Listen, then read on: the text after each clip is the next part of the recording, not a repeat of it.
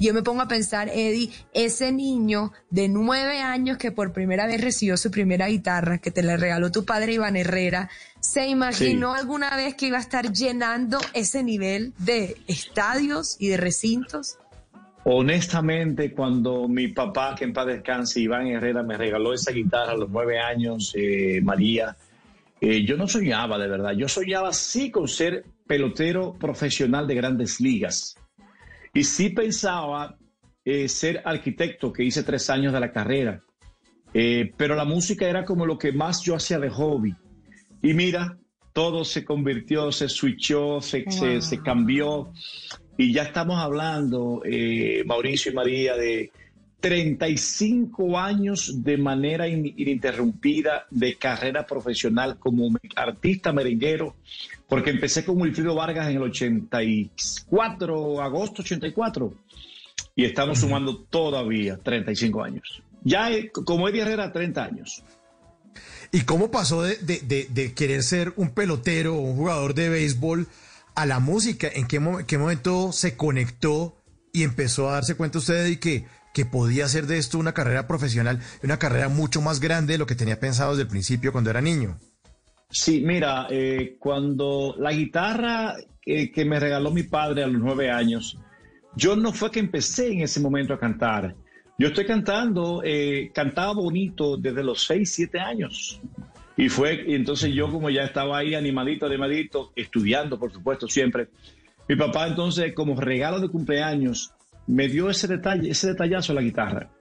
Me, me, contrató un profesor de, música, guitarrista, aprendí los tonos básicos de la guitarra y empecé a dar vueltas en el barrio con los amigos, serenatas, serenatas, serenatas.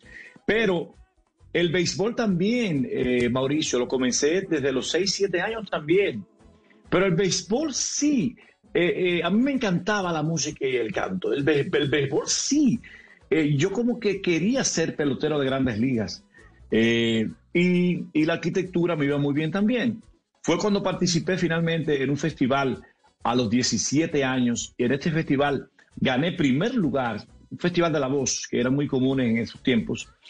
Que, y ya a los 19 años empecé a hacer televisión nacional en República Dominicana y fue cuando Wilfrido Vargas me vio en televisión, se acercó a mí, me llamó, dejé el béisbol, dejé la arquitectura, mi mamá me quería matar. Y míralo ahí. De eso hace 35 años pero qué tal, hoy se puede decir que buena decisión.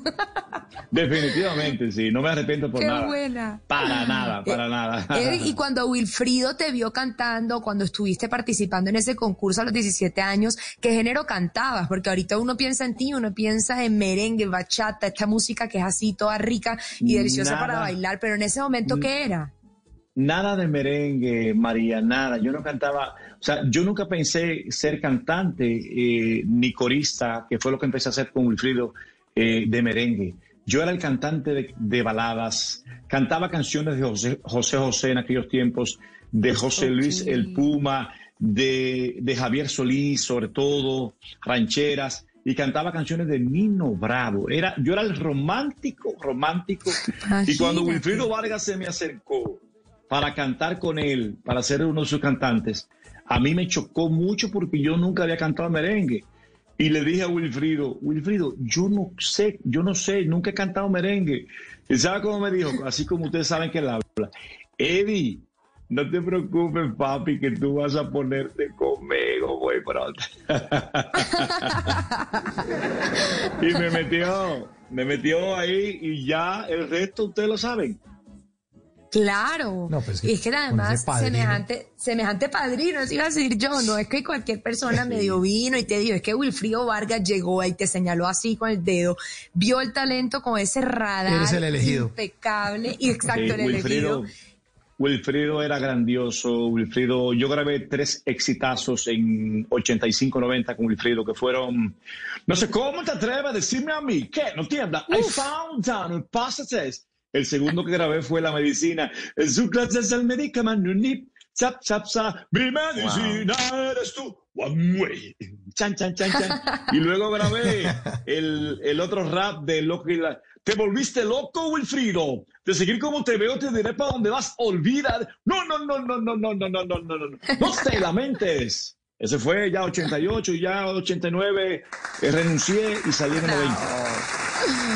No, usted, en un momentico hizo, un recorrido, hizo un recorrido por todas las fiestas de mi memoria en un momentico. No, no, no. Así, mismo. Usted hizo parte de mi juventud, de mis levantes, Eddie, yo le debo a usted demasiado. En las noches la única que no se cansa es la lengua. Por eso, de lunes a jueves a las 10 de la noche empieza Bla Bla Blue con invitados de lujo. Le saluda la chilindrina. Soy Bonnie Cepeda. Habla Michelle Brown. Yo soy Liz Pereira. Checo Acosta, el príncipe del carnaval. Soy Claudio Bamón. Los saludo Alfredo de la Fe. Yo soy Maía. Con buena música, con historias que merecen ser contadas, con expertos en esos temas que desde nuestra casa tanto nos inquietan y con las llamadas de los oyentes que quieran hacer parte de este espacio de conversaciones para gente despierta. Bla Bla Blue. De 10 de la noche a 1 de la mañana. Bla Bla Blue. Con María Macausla, Simón Hernández y Mauricio Quintero. Bla Bla Blue. Porque ahora te escuchamos en la radio.